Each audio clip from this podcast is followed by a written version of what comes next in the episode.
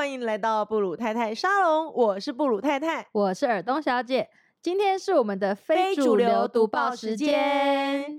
我要来讲，你这一集要聊我阿妈，真的是超级非主流，而且跟读报也没有关系。没关系，你干嘛？你好好笑，就是有关系好吗？来，请继续。对对对，但是我要讲的是那个，我好像在某一集节目有跟大家分享过，我阿妈当年啊，就是据说是村内的第一大美女，因怎啊来的第一大美人这样子。有你有讲过，而且那个时候你就是睡你阿公是那个什么神医啊，就是那个就是他再过半小时就会死掉了神医啊那一段，然后你讲到这件事情，然后说他觉得他是神医，所以他就可以娶到大美人，然后可是你的阿妈就觉得什么自己的读书啊还是什么的不够什么之类，你有讲过这个故事？对对对，因为我阿妈不识字嘛，啊我阿公就是就是医生，而且是就日本留学回来之类的。总之呢，当年虽然她嫁给我阿公，表面上大家都觉得很羡慕，可是实际上呢，因为是那种。毕竟是村落吧，就是古早的那种生活模式。他们是归整啊来，就是呃整个，我不是说就是那个一个大的那种很大的大家族嘛，嗯，然后是那种很就是可能三代同堂的那一种，所有的资源都是把持在婆婆的手里，然后再由呃所有的家产就是都婆婆负责去换楼，哎那个什么。就是婆婆负责，就婆婆掌家啦，家务掌掌掌权这个家庭的那种概念呢，家庭事务。好，对对对，好，这一集要特别强调我阿妈不识字这件事情。然后她就是，呃，她一方面她有点自卑，因为她觉得她的丈夫很聪明，读读很多书。因为大家族啊，就是都有婆婆在掌管家族事务嘛。啊，包括家里所有的开支用度，就是每个人的工作所得都上缴到婆婆那边啊，再由婆婆就是平均的分给，主要都是长在婆婆手里。那她再把就是各家的这个月的所需的财务分下去，这样还要上缴这个钱哦。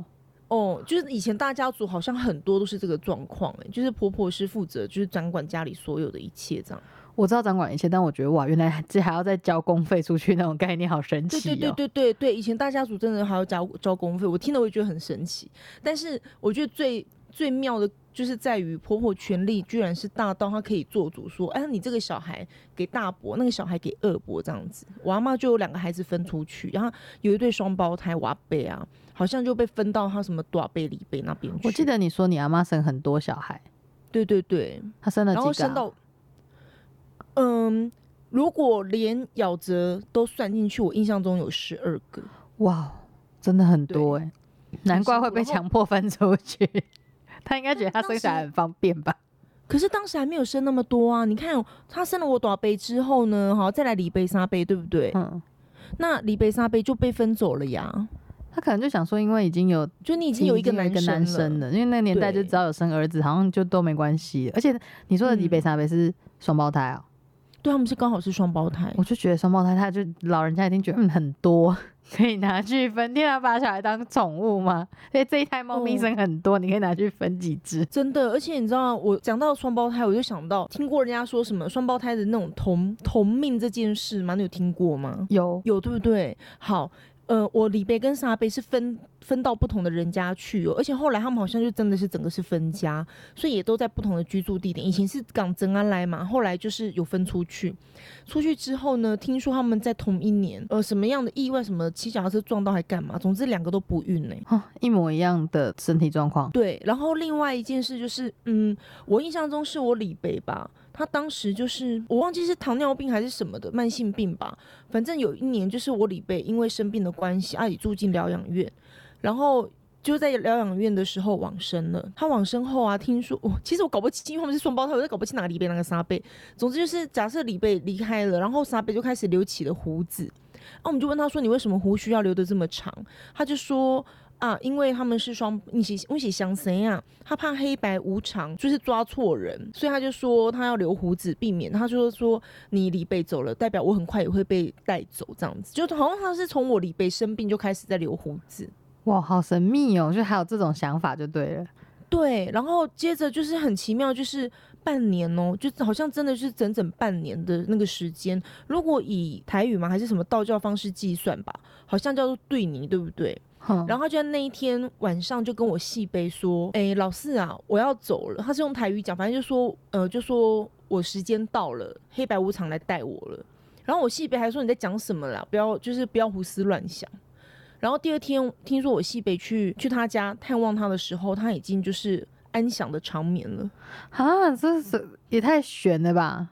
很奇妙哦。然后就让我想到我另外一个朋友，他的 你你你一直想到，一直想到你 你的人是怎样？你也太多东双胞胎。让我讲完，这个跟我们这一集的就是非主流很有关系，因为非常的怪异，流很深。双胞胎的双胞胎的神奇的那种那个连接，是不是？经对对对对对对对，神奇的好，你另外朋友怎样？他说啊，他有，呃、他说他哥哥很会排紫薇，紫薇斗数，哼，紫薇斗数，不是不是那个《还珠格格》里的不紫薇，知道啦。就是其实紫薇斗数就有点像是东方版的星盘，像西方就看占星，对什么太阳、月对对亮，然后那个什么就是那什么，哎、紫薇斗数是讲什么太太阴，太阴就是月亮嘛，啊，太另外一个叫什么？也是太阳，太阳跟太阴这样子，就是日月 反正日月这样子。，对，然后就会有什么，你那个西方是不是黄道十二宫啊？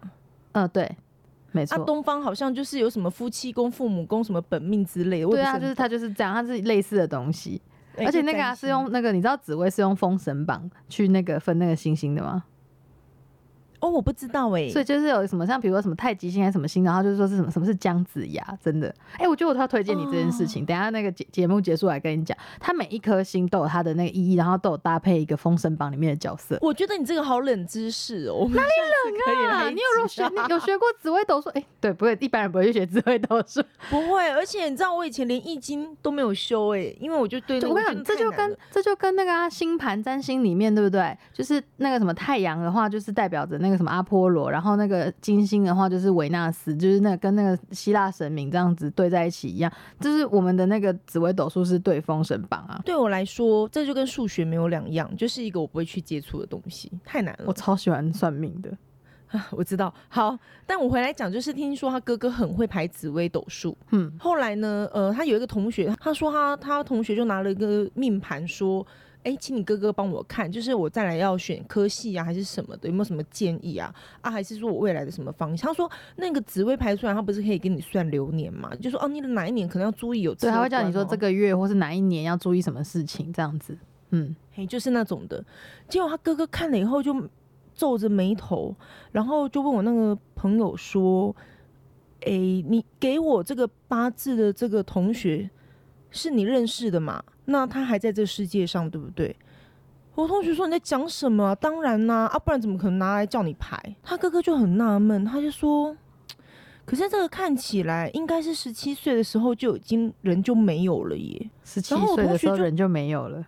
对，就是他大概十八九岁拿这个命盘给他哥哥排，可是他哥却说这个人应该十七岁就已经不在这世界上。他说他的什么生命格还是什么后面都是空白的，根本没办法看，哦，很神奇哦他。就真的看出他的流年了。不是我同学就拿就去问，结果他居然说哦那是他弟弟的，因为他弟弟跟他是双胞胎，他就想说反正双胞胎应该命盘是一样，就拿弟弟的给他哥算。他弟弟在十七岁那年车祸走了。那完全不一样，好吗？我告诉你，在那种星盘啊，或是那种命盘里面，你差一分钟、差十五分钟，那个通通都不一样、欸。哦，原来是这样。哦，你看起来摆的盘是不一样的，而且它出生方位也有影响。哦因为星盘星，我我我我不太确定紫微斗数，因为我没认真学。但是命盘、嗯星盘的话，就是你出生那天的天空，所以包含你在南半球、北半球也有差。对，什么纬度之类的。对对，不你要你要有具具体的位置，因为你在比如说你在台湾的星空，跟你在欧洲的星空其实也会有落差，就角度角度会有差这样子。我那个同学的哥哥只是学兴趣的，他其实没有在帮人家摆摊算命那一种。嗯，但是因为他就是跟我们讲这故事，然后就哦大家就很就纷纷就拿了八字说，哎、叫你哥帮我算，我明年是我什么时候可以交到男朋友？像这样，我以前有，然后你说我不敢呢、我就觉得因为反正因为太准了，我会害怕，我不想要那么早知道就有可能会发生的事你情。不用担心他，因为他不一定会跟你讲，因为讲了太多可能会发生的事情，对他自己也不好，就花太多力气，哦你知道那种精神力，这很伤身呢、嗯，就像算塔罗牌也是会很伤身体那种感觉，就是太准就是像人。家说什么泄露天机，对不对对？对对对。我每天都很哦担担心唐琴啊，唐琴啊一定是用她的身材来换，就是大家的那个运势，超过分的。你真的觉得你这样讲 OK 吗？觉得唐老师 OK 吗？唐老师等下就那时候就是索命符就送过来，我每次都这样开玩笑。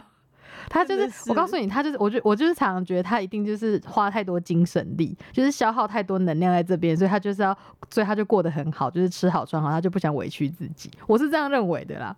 好好笑很。神秘哦。好了，要要讲神秘，大家一起来啊！真是的。所以你就想说，他是拿那个弟弟的弟弟已经车祸过世了，然后去给他看，所以他是看的蛮准的耶。对，很很惊人吧？就是他本来想说，反正我们双胞胎应该都一样，他刚好顺手翻到他弟的，就拿上他弟的过去，怎么知道居然说什么后面空白看不到啊？对啊，双胞胎出生时间有差的吧？对不对？会会会会有时间差，没错，因为那是哦自然产嘛，又不可能布布两个就出来了，又不是在发不可能、同时。发射子弹。好烂哦。好了，总之回来讲我那个就是阿嬷这边，因为我阿伯他们就是有有有被分走嘛，然后我听我姑姑他们说，就是阿嬷以前真的是那种什么早上四点就要起来磨豆浆，然后好像说去呃前面背一个，后面挂一个，车上再载一个，然后前座把手再坐一个，就是带着我的姑姑们什么叔叔伯伯，我的姑姑叔叔伯伯之类的，就是一起好累哦，她不是村里第一美女吗？怎么那么辛苦？然后背着三四个孩子，而且她说有一段路是是那个溪流，所以我阿妈还得要就是下在那个脚踏车，然后把这些孩子就是先分别运过去，因为她是去菜市场早市去菜市场，她 A 你讲溪流是我去你去你老家经过那个溪流吗？没有没有，他们当时不住在宜兰呢、哦，你说还住在那个你上次深山里。外双溪什么鬼那个地方吗？嘿 之类，就是那种是台北的那种深山，反正新北跟宜兰的交界。对对，没错，我是那种地方。后来呢，他说就是要过那个溪流，然后说好像骑两三个小时那个脚踏车，然后把他们带到那个菜市场啊去卖。好有画面感哦！还有印象中是卖豆腐，然后再就是卖完再把他们带回家，然后钱全部都要交给婆婆。人他说要骑车要很小心，不然豆腐破了价格会不好啊。对啊，好辛苦，然后还要拎那么多个小孩，对，主要是要拎那么多小孩，我就很崩溃。真的小孩都不会作乱吗？好想知道哦。可能姑姑他们都很乖吧。哎，现在小孩比较难带。最好是的，自己自己 我姑姑说他们真的是大的带小的哎、然后长姐如母，因为爸妈太忙了，根本没空管教他们，所以就是姐姐要负责，就是还要什么呀澡呀茶，反正就是要做很多家务，烧热水，这样子，对不对？对，然后照顾弟弟妹妹，这样做不好就会被打。哎，以前没有在跟你讲什么道理的啦，做错做不好就打就对了，没有跟你讲那么多。他们是那个年代，可是那么多，小孩子只能军事化管理啊，不然你以为对，就是爱的教育有用吗？真全部都没时间管了。对，就最快的方式这样处理就对了。反正你知道做这件事会被揍，你就少做，就少被打这样子。那后来他们就真的是也分分家了嘛？啊，分出来之后就等于是大家各自去那个过日子。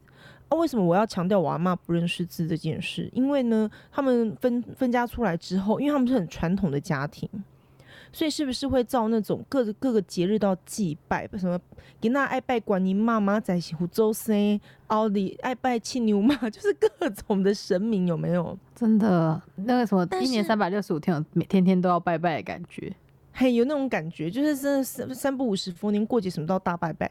可是呢，我阿妈不认识字，我妈就很困惑，因为她嫁进我爸爸这边后，她就很纳闷说，为什么我婆婆她明明就不认识字，我照着日期我都可能会看错，我婆婆永远都会记得什么时候要拜拜。然后有一次，她就很好奇，就问我婆婆说：“啊，妈，你那也弄怎样？”哦，她不是叫妈，他们的日日本教育习惯都叫卡讲，然后她就说：“卡讲，你那也怎样？当西爱拜拜这样子。”我阿妈就说：“湖州胖啊。”我妈说什么湖州胖？她就说要拜拜的日子，不同的神明有不同的香味。不同的神明有不同的香味，对，她说神明要来，会先闻到一阵清香，你就记得说啊，对，我今天要拜拜，意思是神明有过来提醒他今天要拜拜。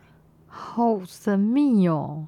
对，然后他都不会拜错，哎，超强的。就所以他闻得到，就是今天的那个，比如今天有茉莉花香，就是要拜什么神，然后过两天有玫瑰香，就是要拜什么那种感觉嘛。嘿嘿，好对，然后他说那个味道比较，因为我妈问他说，哎、欸，湖州平改是下面 你妈起来问你妈，我突然发现你们跟你妈应该蛮像，你妈也是一个怪人，怎么会问这种问题？他就很好奇，因为你不觉得听起来很玄吗？什么叫佛祖的香味、菩萨的香味？然后他就说，他他说其实有点像檀香的味道，他也不会形容，但是就是很好闻的味道，这样子，所以他是依照味道去分辨的。很像是，因为他就是不识字嘛，所以就整个超超玄妙的。然后，另外我就要讲一件就是很有意思的事情，因为我好像有提过，就是国民党来了之后啊，我阿公从一个人人尊敬的中医师，然后什么肠癌圣手，变成了一个所谓的秘秘医，对不对？嗯，所以他得要去考那个就是国民政府弄的什么检检定考还是什么考就医师的医哦师的那种中医师的检特考，大概就那个东西，就考那种医师执照。但因为他弄的有一个科目叫什么生理学哦，啊，那东西其实古医书里面当然是没有啊。什么叫做嗯生理卫生与健康之类那种？这个你故事你讲。过，对，所以呢，我阿公不是考了很多年吗对，？我还是要把它讲完。说你讲过这个故事，你讲，然后呢，那个什么，有人建议他去看他女儿的高中生物课本，对，高中的建好像是建教哦，还是建生物课教课本，，对，哦，对吧？之类的，就反正就是要了解人体的构造这样子。对，然后就考过了。就是他说，听说那个好像几乎是整整个课本照抄上去的，哇，居然是这样子！很瞎吧？反正以前考试嘛，算了，那年代啊，算了。你不要在那边讲一讲要算了，这样子好好笑。好，所以呢，接着接着就是我阿公花了很多年的时间在读书嘛，然后他说有一个深夜，以前哎、我对我阿妈家那个印象很深刻，因为他们家是没有门的哎、就是从房间通往房间都是一个布帘，我阿公阿妈房间是一个布帘，然后我小时候曾经睡着，然后在车上睡着被大人抱进阿公阿妈房间休息，我就印象很深刻，就是这个布帘掀开这样子，然后把我放在床上睡觉，我阿公阿妈是那种八角床那一种。哇，八角床好酷哦。嗯，酷吼。好，然后他说呢，我阿公晚上在那边读书啊。以前其实因为穷嘛，那个灯都点的小小的，可是我阿公就是很明显看到说，哎、大家都是因为是深夜，大家都睡觉啦，啊，外面有个影子，他就走出去看，说是谁，谁又没睡觉，在那边晃来晃去，结果居然没有人。我阿公就觉得莫名其妙，回去继续看书，看一看就眼角余光又瞄到说，哎、啊，就有个人呐、而且很明显就是站在那个帘子外面哦、所以我阿公又走可是，掀开帘子是就没，有人，完全没有人。好好可怕哦。对，然后因为是深夜，而且他们那个那个帘子就是他们的门，对不对？就你就看到门外一直有有个人影，可是你走出去又什么都没有。后来我阿公就不太高兴，因为我阿公他其实是一个，我说过他受日本教育，然后脾气又不好，对不对？脾气不好这件事好好笑。对他真的脾气不太好，嗯就对我们都很好。虽然我小时候都看不起他，但是我爸爸他们还会用国语说他的坏话，说对对对，在他面前用国语骂他，好坏，好好笑可恶。哎、但我阿公就是很听说很有威严，然后我爸爸、阿伯他们都非常怕、惧怕他、哎，我是感受不到哦应该是因为他是对自己的小孩吧，到孙子辈就对就很可爱啊，小孩子都可爱啊，这样子。对对对，他对我爸爸他们都很严厉，我是感受不到啦。但是我知道我爸、我阿伯他们都很怕他。总之就是他那时候就发脾气了，然后但是他就觉得说好，不知道外面的是什么，嗯，什么样的，应该说生物吗？就他明明很明显，就外面有个人这样的感觉。但是拉开来是空的，什么都没有，这样子。对，然后因为我阿公有在算是有修行还是什么，也不是说当那年代的医生都要我知道会点法术，啊，对。然后他好像就念个不知道什么符咒还是什么，我不知道那个叫什么什么大悲咒之类的吧，我不是很懂。总之他就说，听说他有念了一段不知道什么，可能跟那个世界可以沟通的语言吧。然后就他对那个东西说，不管你是人是鬼，就如果你有什么六五三密完结，你有什么冤情，你可以直接来告诉我，请你不要干扰我念书。就如果好凶哦，帮得上忙还跟他讲说你不要干扰我念书。对，他说你有什么需要我帮忙的话，我可以帮忙，但是如果没有的话，就请你离开，不要干扰我念书这样子。就他说听到一个声音很清楚的告诉他说，你不用害怕，我没有恶意。然后说他居然说他是菩萨，菩萨对，然后他说我要来住你家，很奇怪，对不对？要来住你家，对我听到这件事，我真的觉得超神奇。他说我是菩萨，而且我跟你有缘，我要来住你家，然后也意思也说什么类似说我会就照顾你们家，然后保佑你考试顺利什么之类的。哇，好神然后就秘哦。对，然后他就说几月几号的下午几点几分，然后好像比方说在台南善化还是什么。台中哪里的，就是听起来就是一个乡下地方，而且是一个我阿公可能这辈子也没去过的地方。然后说在哪一个什么庙口的大榕树左转两百步之类，就讲了一个还蛮明确的地址哦。嗯，就是一个说地点就对了。对，很明确讲了一个地点，然后说会有一尊新刻好的菩萨像，就是完工，那就是我的，就是说我意思是说那是他要住的地方，那是他的今生，然后叫我阿公去把他带回来。哇，就是还指明了地点在哪里，去把它把把它把它带回来就对了。对，好悬哦，而且还可以告诉你是哪里把它刻好的。对，而且他说是一个姓什么的一个师傅刻好的，就连姓氏都讲了。我觉得太神奇了吧！那种金身佛像不是要定做的吗？对呀、所以我真的觉得很神奇耶。后来反正我听大人们讲是这样，然后听说我阿公没有告诉家里的其他人，他好像是找他哥哥还是找哪个朋友，就陪他一起搭火车，在那一天搭火车转公车去到菩萨讲的那个地点，就真的找到了一个姓什么的一个那种匠工匠，嗯啊，真的就刻了一尊新的菩萨像刚完工。那工匠没有觉得很夸张吗？他说你怎么知道？工匠可能见怪不怪吧，我也不晓得，我就好神奇。哎、搞不好哎、哎、我们应该要访问一下做那个神像的工匠，搞不好他说你制作这个是不是有灵感就来做，然后人家就会跟你说我要来定制这一个神像这样子。对呀、哎、我好像看过一部日剧之类的，他就是在讲说什么，你坐在那边看着那一块木头，看到那个那个佛像，就是呈现在你面前，呈现在那个，你就会知道这块木头要刻什么这样子。对对对对，就类似这样的那种什么工匠、艺术家的那种神奇的感应吧，我不晓得。好神秘哦，所以他就去把它带回来了。对，然后更神奇的事情来了，听说我阿妈那天问媳妇们，他们他说奇怪嘞，啊，虎咒加百鬼，啊，上面嘛都百鬼，啊，给那起下面礼记，然后大家就刚刚说没有啊，今天不用拜拜。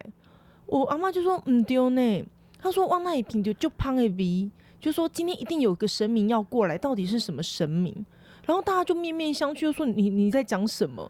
然后他就说，呃因为他不会看日子，他是用判断的对。，他是用判断，他就说我真的闻到很香的味道，一定有一尊很好的就是神在这附近之类，他就讲类似这样的话。且他他是强调味道很浓，是不是？因为你刚刚这样对，讲，他就强调很香，他觉得那香味一直在靠近他们这样。然后我我妈妈真的很困惑，她就觉得说，就是她婆婆今天很奇怪，就是问他们说，真的没有神明生日吗？今天真的不用拜拜吗？那这这到底是什么味道？而且她自己还会在那边推算说，照理说拜过什么之后就是拜什么，拜完什么又是拜什哦，么，因为那是习惯嘛，这已经是多年来的习惯了，这样子。，对对对对对对。哦，好妙哦。然后后来我阿公就把，就是他还在面念说，到底是什么味道那么香？好然后到了傍晚，我阿公把那个佛像带回来之后，然后大家才恍然大悟说，哦，原来是因为爸爸就是赢了一尊佛像回来这样子，天哪，真的是很悬呢。对吧？因为你说他没有跟任何人讲啊，因为如果说如果说你阿公有跟你阿妈说他要去把佛像带回来，那你阿妈就会知道那个他闻到那个味道是因为这样，就类似就是至少会联想在一起，但这样完全就没有哎、他就是完全不跟家人说，对他只跟家人说他要出远门一趟，然后会晚点回来，中午不回家吃饭，这样就出门了，好帅、妙吧？没有我觉得好帅 哎、然后这一尊菩萨像到现在供在我家，哦，真的假的？很奇妙吼。哦，而且在某一年，而且我我小时候印象很深刻，就是我阿公拜拜，他都会拜熬阿本。你知道什么叫熬阿本吗？不知道，熬阿本就是那种，呃，他会有两个那种拜拜那种红色的小酒杯，哼，小酒杯，然后上面就是你把它两个哦，两个杯口对杯口，然后放在那个饭上面，就煮好的饭，嗯，然后把它杯口对杯口这样子挤在一起。那拿起来之后，把其中一个杯子立着，另外一个杯子拿开，它是不是就变成一一坨椭圆形？哦，那个叫熬，我们叫那个熬啊本。我阿那个叫公每天都要拜，对对对，他每天都要拜那个熬啊本，很奇妙吼。哦，好特别，我没有注意过这个。嘿呀、我是不知道别人家怎样啦，我印象很深刻，就是我们家从小就是每天都要拜那个娃娃本这样子。我觉得好有趣，而且你们家每个人都这么有灵感，你为什么是麻瓜？对呀、我居然是麻瓜、他是越欸过你这一代，然后跑去你儿子那边之类的吗？哦天哪，累死我了！我光想到还觉得可以让我儿子那么多事吗？好累真的啊，不啊！然你好像你你你有听说过你小时候类似像你儿子这样子，就是哭闹什么的吗？我小时候发生过一件很悬的事，我到现在都还记得。我这两天一直在想这件事。就某一天，我记得那时候我已经五六年级，已经是高年级了哦。嗯然后我下放学这样蹦蹦跳跳的回家，而且我也就是因为路队走走会散，对不对？嗯，我就没有跟着路队一直走，然后走着走着，我就我都会走那种小巷弄回家，因为我们家后面太多那种奇奇怪怪的巷弄这样子。我那天就走某一条路，就突然看到，哎、我记得那天太阳超级爆大的大太阳，然后就一只鱼，你没听错，是一只鱼是一只鱼站起来立在我面前，而且那只鱼比我爸妈还要大，啊，比你爸妈还要大。很凶。对，你然后而且看到海市蜃楼吗？它已经热到海市蜃楼有点像，有点像海市蜃楼感觉，然后它很大，而且它是那种也我记得也不是一整只鱼，好像鱼一个鱼头之类的。所以你从此以后很怕鱼吗？我想应该是，而且我记得我那时候回家之后，我真的吓坏了，我真转身就跑，因为很大，而且因为它很高，你知道吗？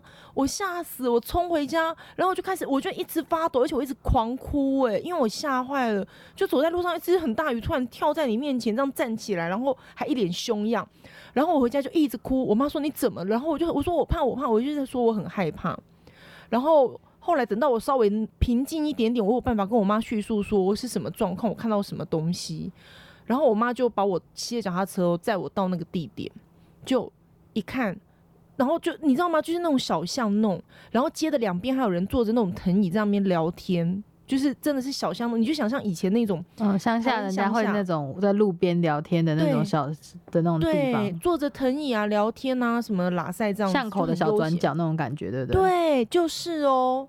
然后我妈说哪里有鱼，我就很害怕，说我不敢过去，那个雨真的很大很大，我没有看过那么大的鱼。然后我就我妈就走到那个路中间一看，确实有一只鱼，而且是只剩下鱼头，而且它大概只有我妈的手掌大。然后我妈就问附近的，就是稍微问了一下附近的人那个状况，他们就说没有啊，说不知道谁就是中午丢了一个鱼头在路中间，这样他们也没有多想，没有注意到。嗯，然后我妈就跟我说没事，然后就带我去收金。但是我晚上就发高烧，然后他们大人就说我要洗刷掉，哦，很妙，对不对？我对这件事印象好深刻哦，因为真的好可怕。我那时候真的觉得好可怕。如果我们要从那个科学的角度的话，你应该就是鱼头反射出来的海市蜃楼，吓死你了。哦，好像是，然后在可发烧为什么中暑吗？就是感觉上有点那种，因为你说太阳很大的日子，对那天太阳很大，哦然后我还记得，就是我就是我我眼睛我没在看路嘛，就是蹦蹦跳跳的，然后就是定睛一看，就一个超巨大的一个鱼在我面前，那比我爸妈还高的鱼，好可怕。真的，对，算算灵反正小孩感吗？好像也不算是，反正就很神秘。如果用大人的角度，他们说那个叫耍丢；如果用科学角度，嗯，应该就是海市蜃楼，然后加上我中暑吧。呃，因为因为那种情况下，好像你一看，你可能就是其实你也是随便一看，你也不太确定自己看到什么，但是你就瞬间吓到了，好有趣哦。然后你就身体那这，可是你一定有吓到，所以身体才会不舒服啊。我觉得人受到巨大惊吓的时候，那个身体状况会很差。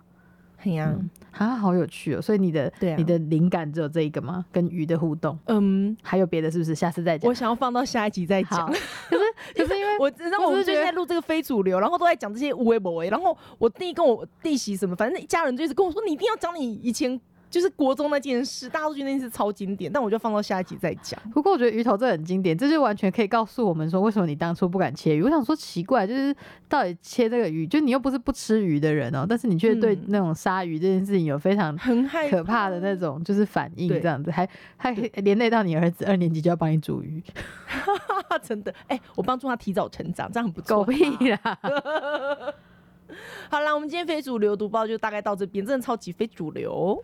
真的蛮有趣的耶。嗯，希望大家也喜欢，我们自己觉得很有趣啦，不知道听众的感想如何，就是。真的吼，好哎，呀，那我们今天就到这边。大家拜拜拜拜